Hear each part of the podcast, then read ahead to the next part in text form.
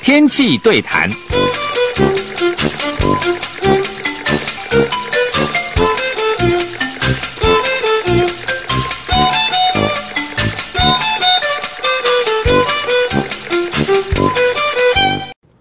各位气象达人的朋友好，欢迎到我们气象达人时间，我是主持人彭启明。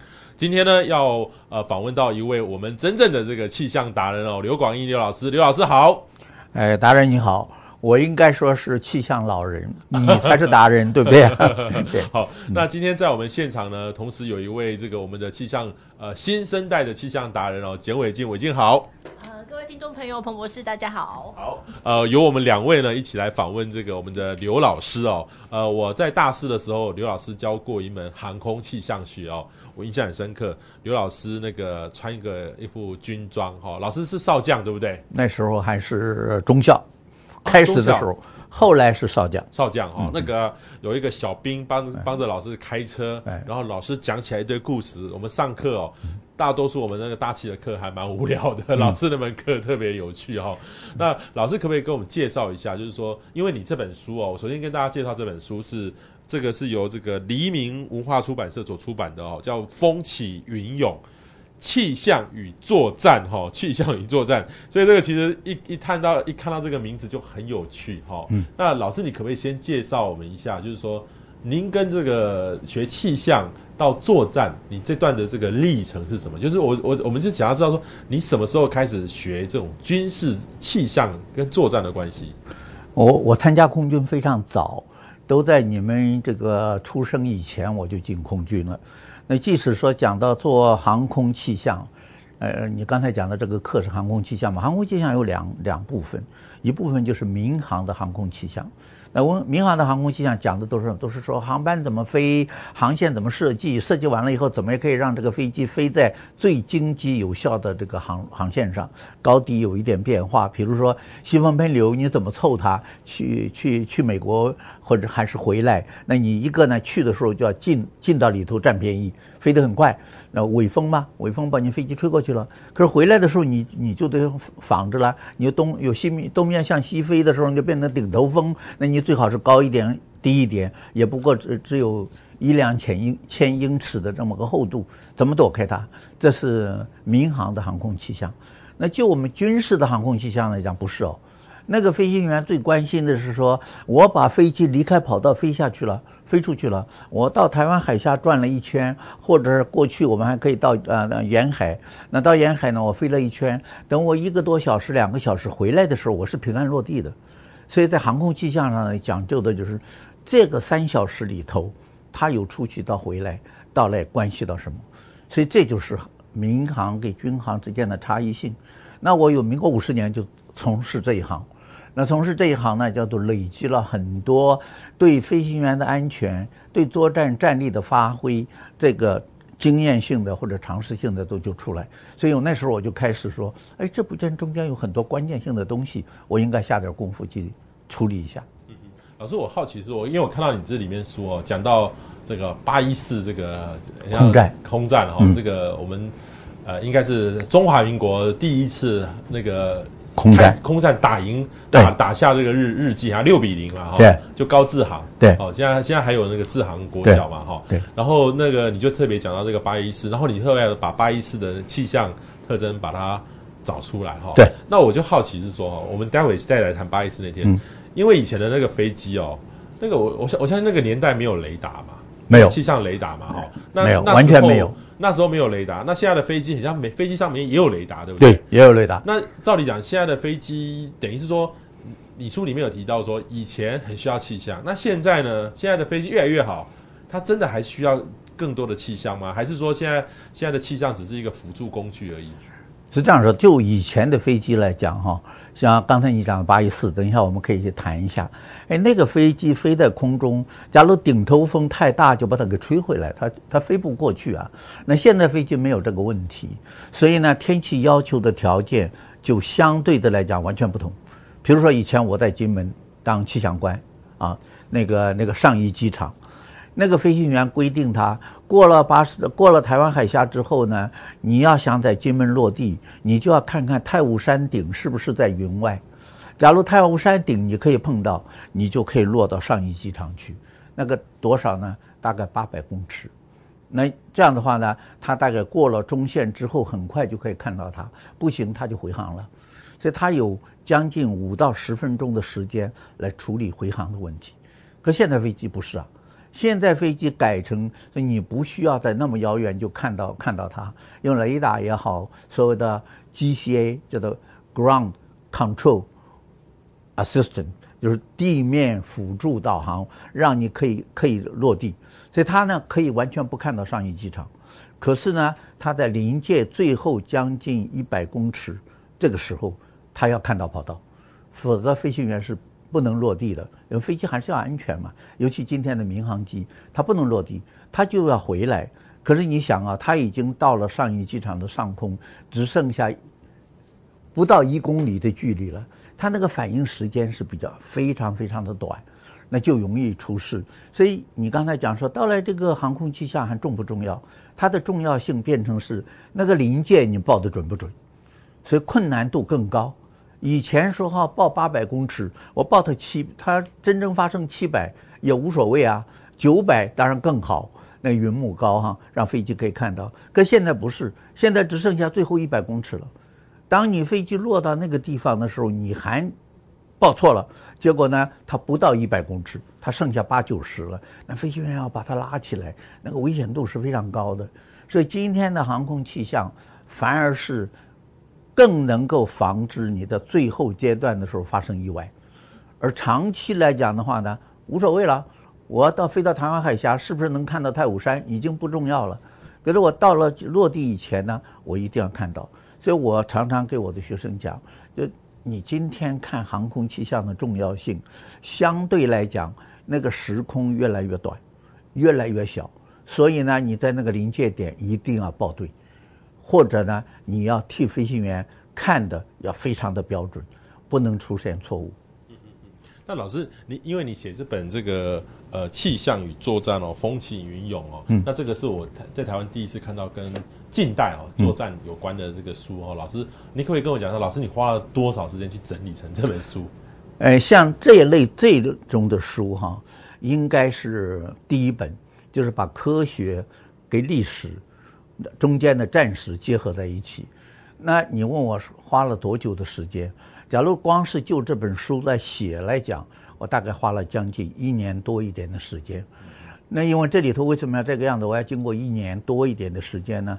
有一个地质学家，非常有名的地质学家，有人说他是地质学之父，有这么一个人。那他就说过一句话，说现在是过去的钥匙。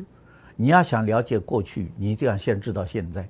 那，你像地质调查。那动不动都是千年万年的事情，那不可能有很多过去。可是你有现在，我现在的钻探出来了，那就我就可以说，哎，一万年前或者多少年前它应该怎样？所以我用这样的观点来处理这个过去的历史上所发生的这些战争的实例，那我就需要在现在找到一个非常关键的。啊，给那时候的是应该是可以足以代表的，所以我这本书里就用了很多现在的东西。来说明它。那在这个书呢，真正我写是花了多少时间呢？是我在空军，你刚才讲说我当当连队长、当少将的时候，那个时代哈，我们常常有所谓的庆安演习。庆安演习干什么？庆安演习就是说，主官要留在队上。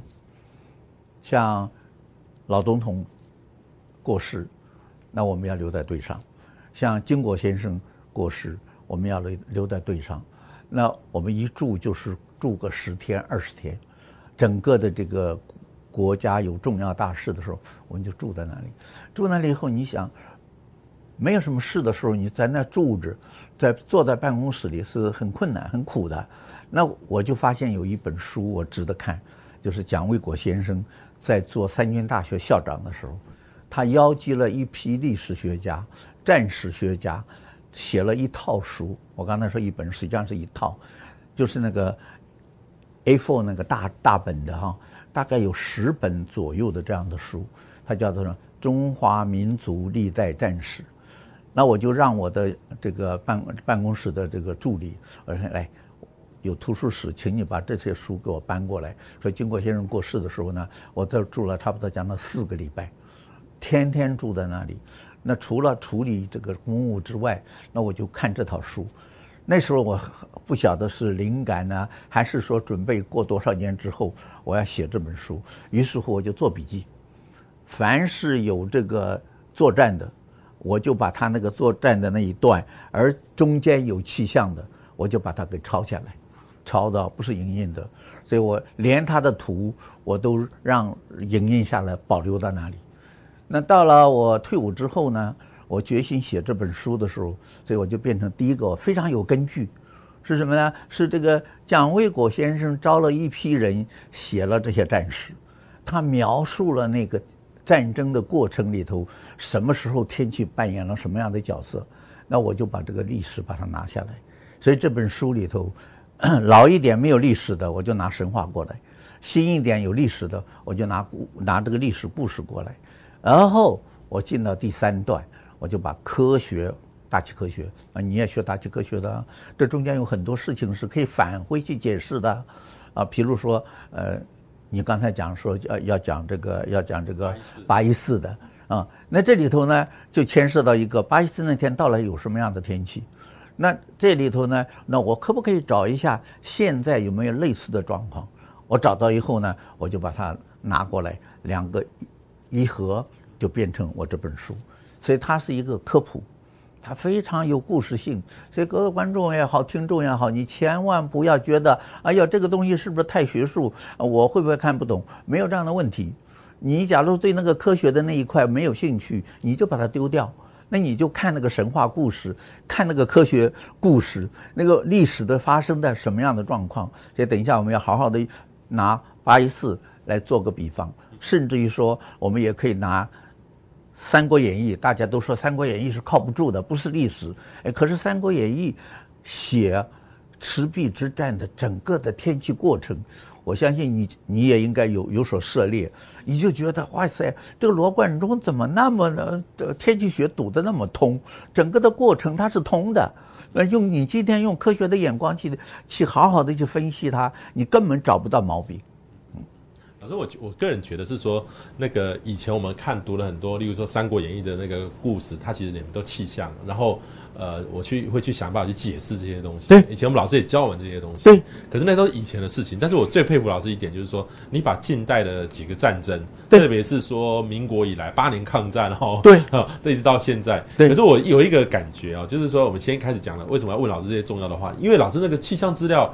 我我有记得，我们有时候看大陆他们的说这个遇到洪水，嗯，每次都说六十年一一遇哈，嗯，没有百年，因为那个听说六十多年，他们建国六十多年以前都是都是我们国民政府在大陆的时候这个资料，好，可是老师你这里面讲到不少都是民国一二十年的嘞，对，很很早的时候，对，你这些资料是现在来说的话，是真的都找不到吗？还是说就老师你两岸的这个了解来说的话，这个这个会不会有有是有一个断层在那个地方？有。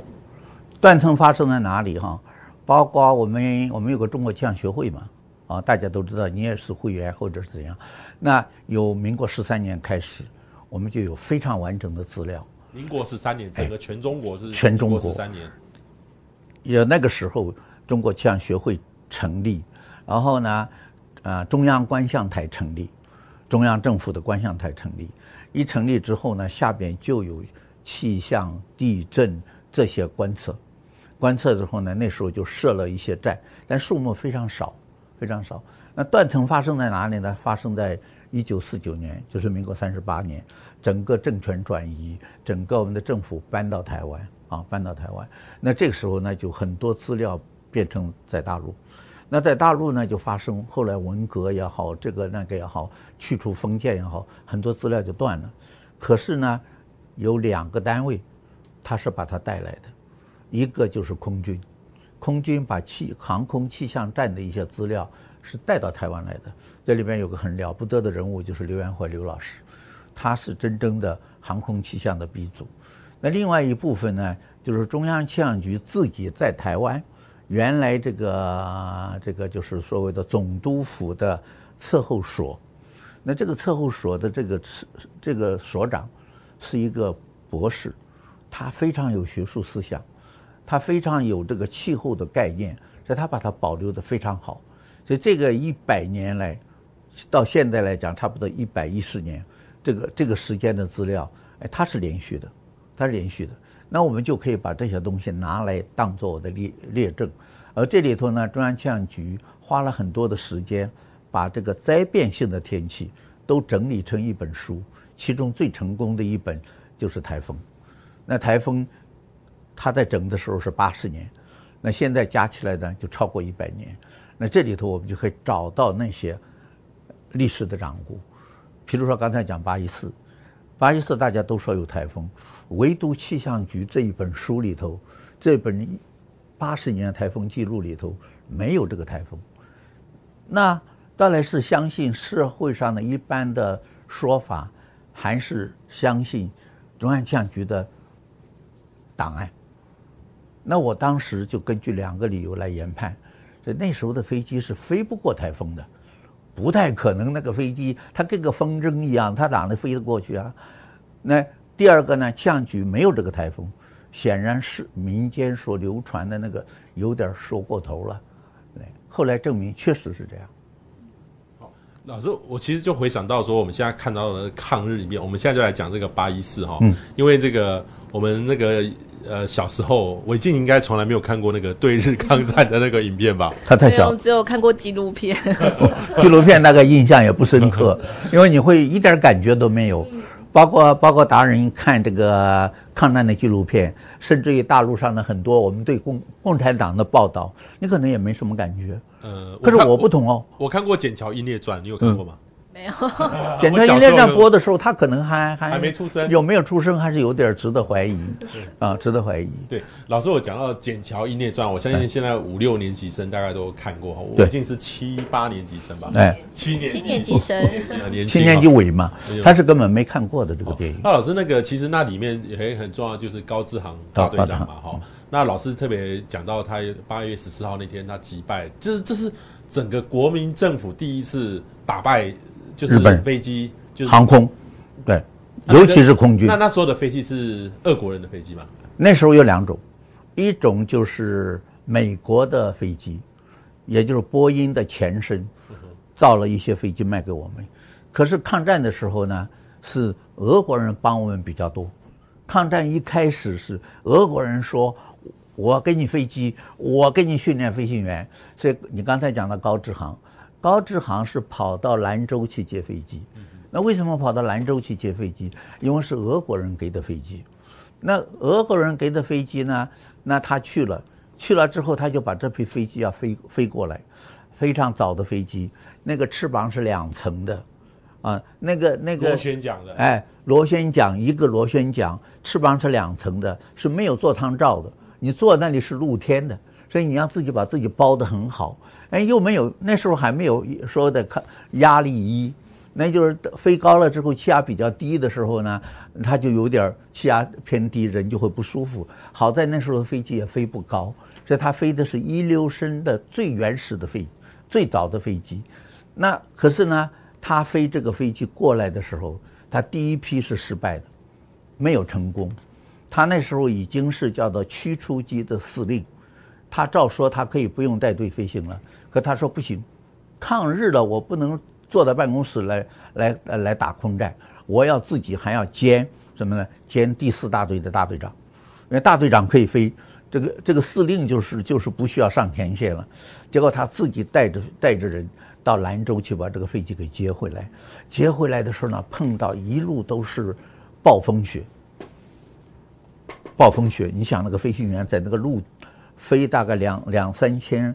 呃，就一千多公尺到两千公尺之间，飞在那里，地面都已经零下冰冰天雪地了，又降个两三度到那个高度上，所以他第一批飞过来的时候呢，落地的时候是冒着大风雪落地的，他非常难落地，他自己的飞机也摔掉，还好没有把他摔死，那被俄国人被那俄国教练把他臭骂一顿，他自己的自己的日记里写，他为劳要抗战。我不做任何反辩，说你说我不行，我就不行，我接受你的意见，目标就是我要带着我的人回去再再接第二批飞机来，那第二批飞机才接到八一四，才来这时候，那时候呢，就是高志航接回来的都是苏联的飞机，那。原来在杭州的筧桥的飞机，或者住在南京的飞机，或者在上海的飞机，那时候已经到淞沪战役了，日本人已经打到上海附近了，要保卫南京给淞沪，就是就是这个呃上海这一带要保保卫这里。结果呢，他在他到了的时候，这个飞机到了的时候，实际上他自己人还在南京，还在开军事会议。那那一天呢，他就是在机场里拦下一架客机。你看他多么的坚持要来参加这个第一战，他拦下了一架客机，然后把这个客机呢让他说，你不要飞你的航班了，你给我把我送我到送我到杭州。所以他落地之后，别人把他的飞机飞来，啊，飞来之后呢，他上去打第一仗，那他他就打下来了。那讲到这里我就要讲了，我们常常啊，很多人说空军那个六比零准不准呢？是不是有空军自己在做做宣扬，说哎呀，我把人家打了个六比零？我也查了日本人的记录，那天他是那个飞机怎么来的呢？八月四号，我刚才讲不是八月四号有个台风到舟山吗？那八月二号、三号的时候呢，就有琉球经过，所以琉球的一个航空队，日本的一个航空队，飞到台北来了，来避台风。到了十四号的时候，他们飞机打的，说原来不是在台湾的飞机，那他们总共多少呢？出去十八架还是多少架？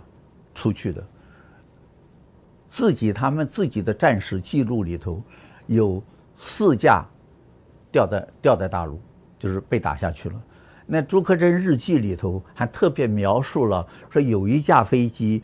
掉在哪里？上边有一个飞行员是日本人死死在那里，所以他都看过这个飞机掉下去。那另外的飞机呢，在路上有两架，就是没有出海，还在杭州湾的时候呢，掉下去了。所以这样就是六架。那我们就记载说是六比零，我们真的是一架飞机都没有掉。可是真正回到台湾的时候呢，在过海的时候又掉了两架还是三架？那也就是在海峡里受受伤比较轻的，还是被打中了。那还有一架呢，落地的时候摔掉了。所以真正日本人的记载是那一个战役里头，它有大陆上四架，海峡上两海峡上这个大陆沿海两架，就六架，再加上海峡上，再加上这个松山落地摔掉的这一架，所以它十六架飞机呢，实际上只有几架平安落地。后来这个队长就切腹自杀了。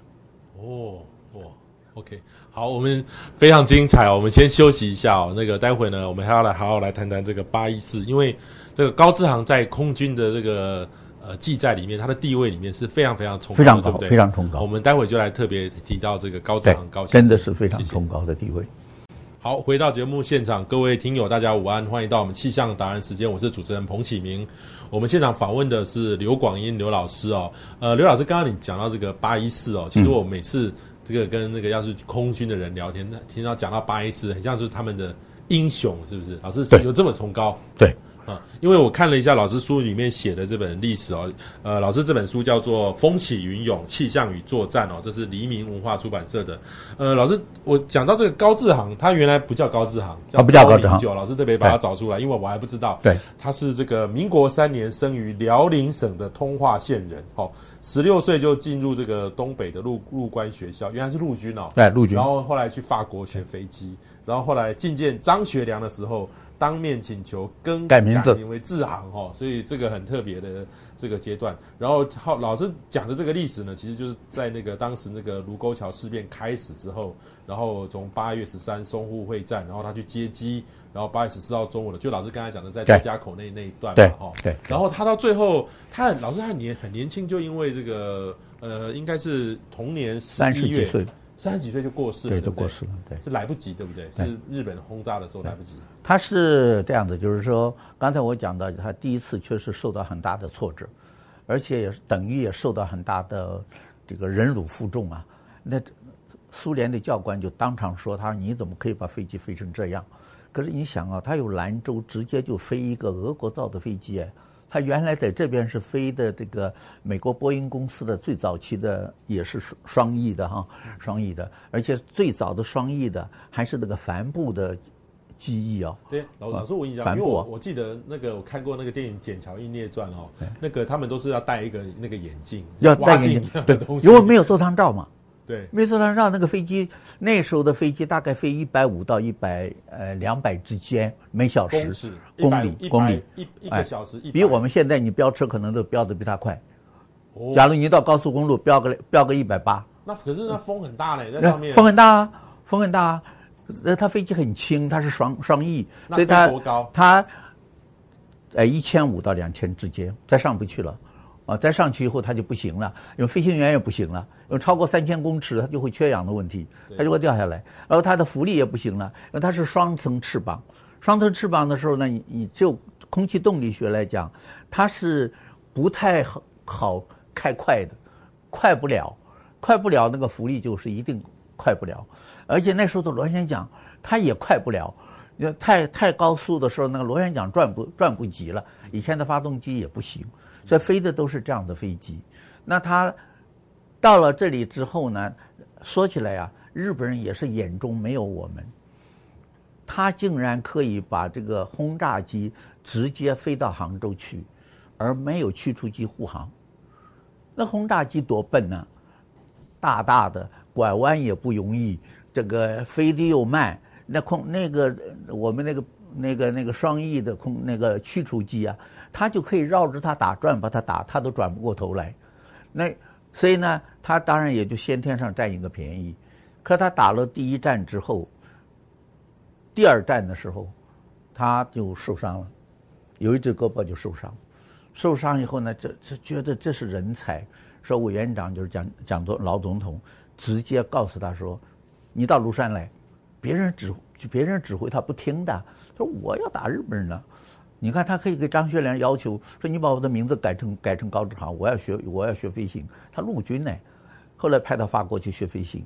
那后来他当等他当了这个大队长的时候，老先生就要培养他，说变一个不是一个空战的人，而是一个有懂战略战术的人，就把他送到法国的参谋学校，他也去受过训。哦，他回来了，说让他当当驱逐机的司令。他还是觉得不行，驱逐机的司令不能直接打仗，我还要兼四大队，就是支行大队，说我要兼呃现在的支行大队，我要兼这个大队长，他才能带队带队出去打。是第二次的时候，他就被打打中左肩，左肩。还好不是右肩。是那时候的飞机是拿拿那个那个机关枪，啪啪啪，哎，就在打的，没有飞弹，没有什么飞弹都没有，而且那个那个机关枪还不是现在的机关枪，说一下子出去多少，他那个只是说连发而已，跟我们的步枪差不多。我相信你入伍的时候用的就是 M 四，那 M 四就是你扣一下，啪啪啪出去好几个子弹，但是它不是一群出去，它是单一枪管嘛。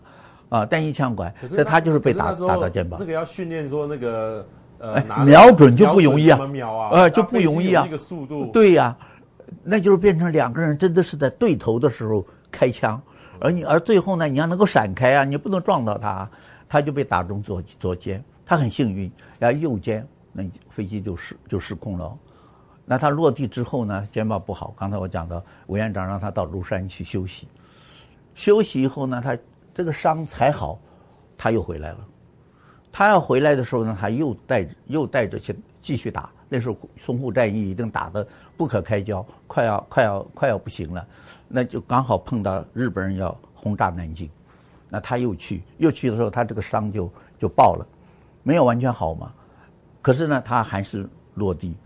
落地之后，那日本人飞机又来了，又来以后呢，他就他要继续。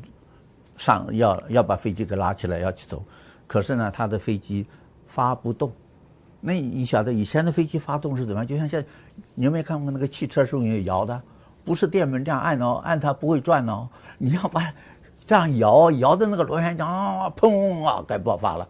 就头几个压缩是人工摇的，那个机工长怎么样都这个飞机都摇不起来，温度太低。那一年，这个。民国二十六年，我们冬天是非常冷的一个冬天，那八一四以后就慢慢慢慢进入冬天，所以他的飞机发不动，发不动的人就在地面上把他炸死了，所以他是真的是壮志未酬，就这样被打死了，三十几岁而已。三十几岁，所以所以我们台湾后来现在台湾，我记得就是还有志航小学，这就是属于志航小学、志航基地，哎，都是为了纪念这位英雄。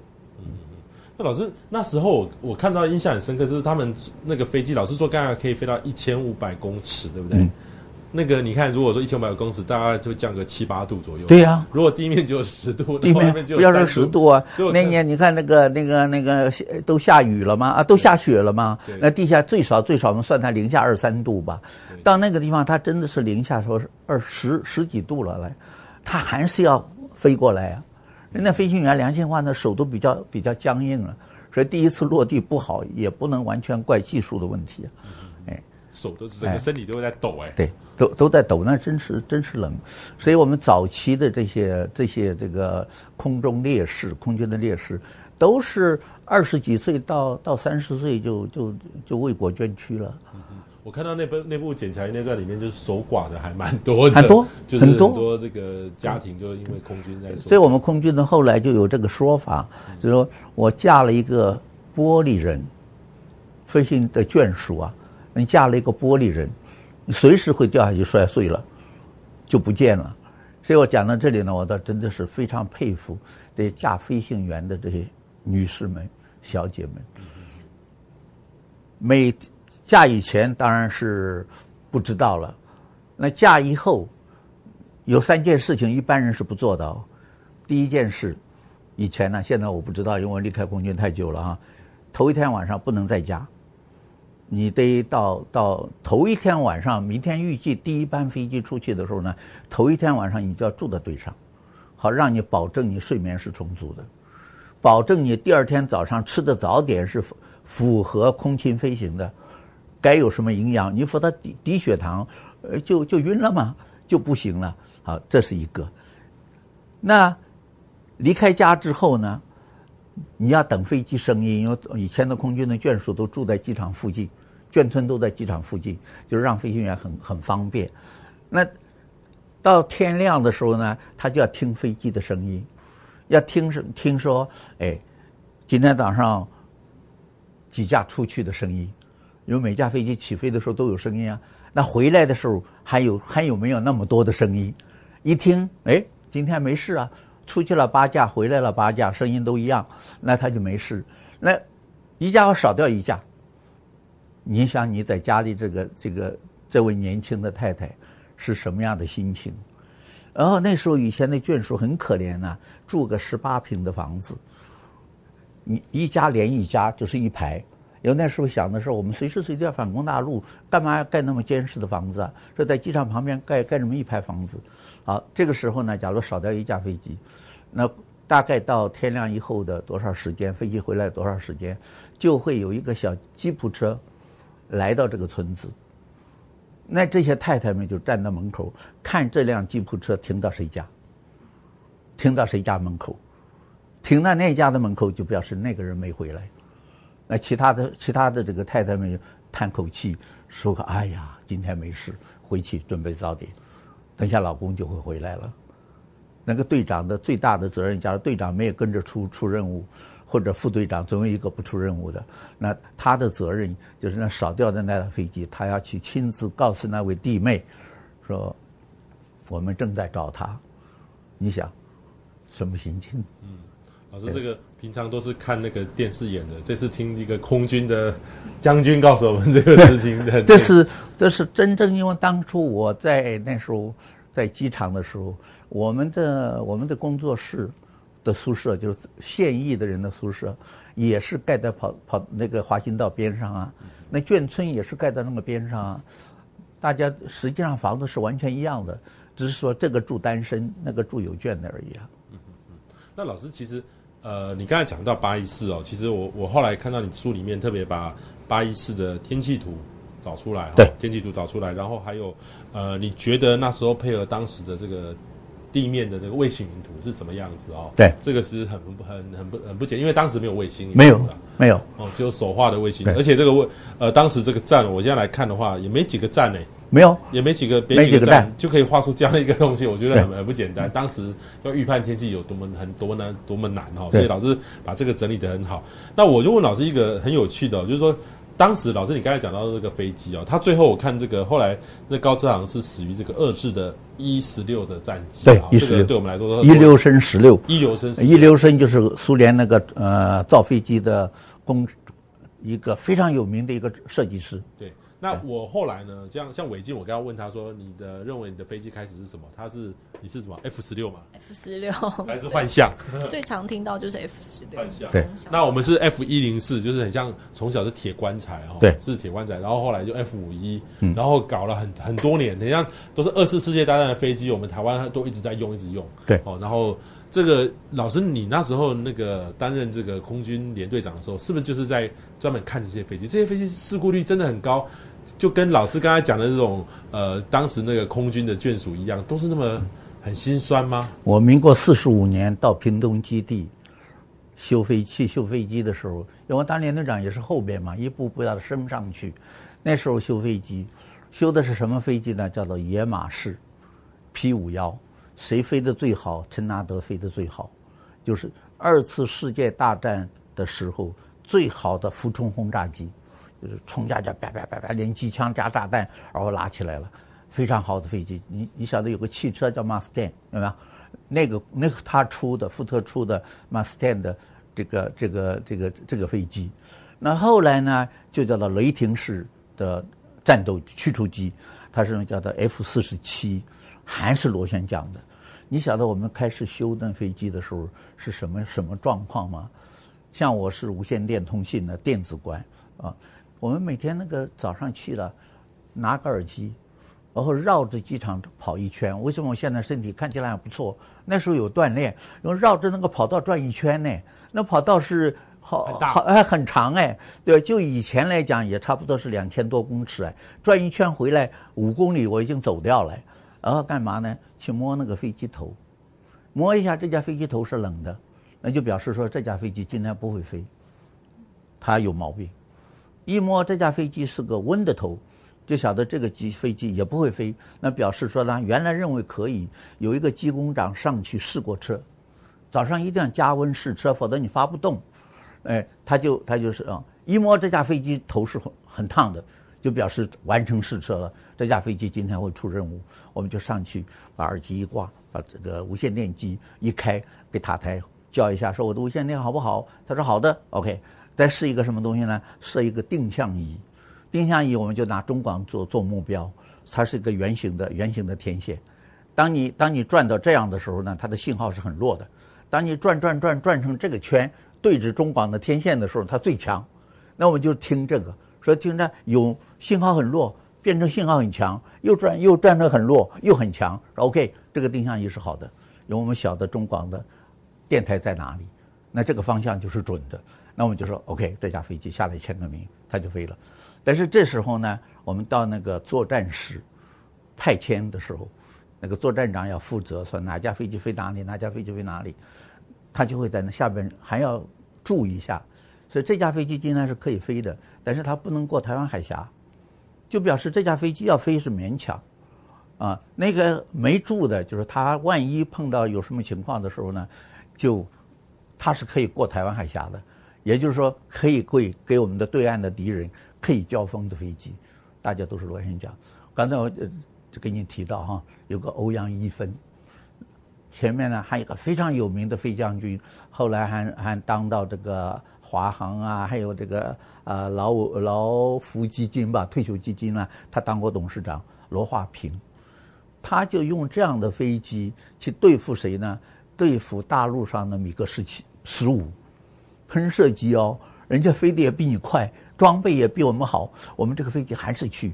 哎呦，到现在我都觉得那时候的飞行员真的是非常勇敢，什么都不管。后来美国人一看不行哎，人家都是米格十五了嘞，那我们还等轰隆轰隆轰隆轰隆那个螺旋桨，快也快不了，高也高不了。你像那螺旋螺旋桨飞机的拐弯拐弯这个半径非常大，非常大，它拐小弯不行。拐小弯它拐不过来，拐过来以后螺旋桨的那个风啊，会你转过来转太急的话，它会扰，它会扰乱，扰乱以后飞机就会掉下去，不像喷射机这是一条线，我拐过来就拐过来了，所以它的旋转半径很小。那旋转半径越大，作战越吃亏，你就会很容易落到人家的呃前头，人家转过来了，你还没转过来，那不就被被打掉吗？那都都是用这样的飞机。美国人一看这不行了，也刚好是韩战打得比较剧烈的时候，他就跟我们 F 八十四。那 F 八十四呢，就是欧阳一分，他用 F 八十四打下米格十五。那美国美国这个是我了不得的成就，你怎么可以用我们这样的比较老的喷射机啊打下这个打下这个米格机？后来随着韩战越来越紧张了，越来越越厉害了，那变成台湾的防卫变成非常重要。那时候呢，就后来再才来到军刀机，军刀机实际上是早期的喷射机里头战斗性能最高的飞机，非常非常好的飞机，我们一直用到它不能飞为止。那那在这个时候后期的时候呢，他就米格十九出来了。那米格十九呢，飞得又高，飞得又快。那 F 八十六不行，太重，飞不高，所以才有了 F 一零四。F 一零四当初我在空军的时候，他们就开玩笑说 F 一零四是个什么玩意儿呢？就是火箭上坐一个人，它太慢也不行，太慢它自己会掉下来，它翅膀很小。啊，它有点像企鹅一样，就勉强就是自己要靠那个速度冲才起来，所以我们用了一段时间。哎，F 一零四在全世界飞得最好的是中华民国的空军空军飞行员。那再后来呢，说 F 一零四老了，老的它都不能飞了。那这时候我们才开始自己组装飞机，就是 F 五一。哎，那再下来以后呢，说美国人连飞机也不卖给我们了，那我们没有办法了。那就成立了航发中心来做 IDF，就说的这个经国号战机。那美国人一看，他说美国人有时候也是也是什么呀？他一看哟，不行嘞，我们得卖飞机给给台湾呢。你再不卖给他，他自己造来，以后不买我们的了。那个布希他们呢就开始说不行不行不行，要要把我们的好的飞机卖给台湾，干嘛？让我们不要造嘛。说你不要再造那个玩意儿了。你看最近哈，三个主力战机。两个掉飞机，唯独 IDF 没有掉。没错，IDF 是我们自己造的，是最可现在来讲变成最可靠的。可是呢，我讲到这里要要要稍微抱怨一下。可是怎样，你晓得吗？IDF 出厂之后被骂得不成样子，说什么呢？说 I don't fly。IDF 说 I don't fly，那那 fly 到现在。于是乎，这个汉翔。停产，不产了，那 F 十六当然也进来了，可是这批人到哪里去了？到韩国去了。没错，韩国自己也做了。哎，人家人家人家做了很好的东西出来了，那我们我们没有了。你现在要再把它养起来，不晓得要花多少钱呢？OK，老师讲的非常精彩。我们现场访问到的是我们的前空军联队长哦，这个刘广英刘老师跟我们讲一本新书《风起于云涌：气象与作战》。那我们今天呢，先访问到这边，我们下礼拜呢还继续访问刘老师啊，谢谢老师，谢谢，谢谢。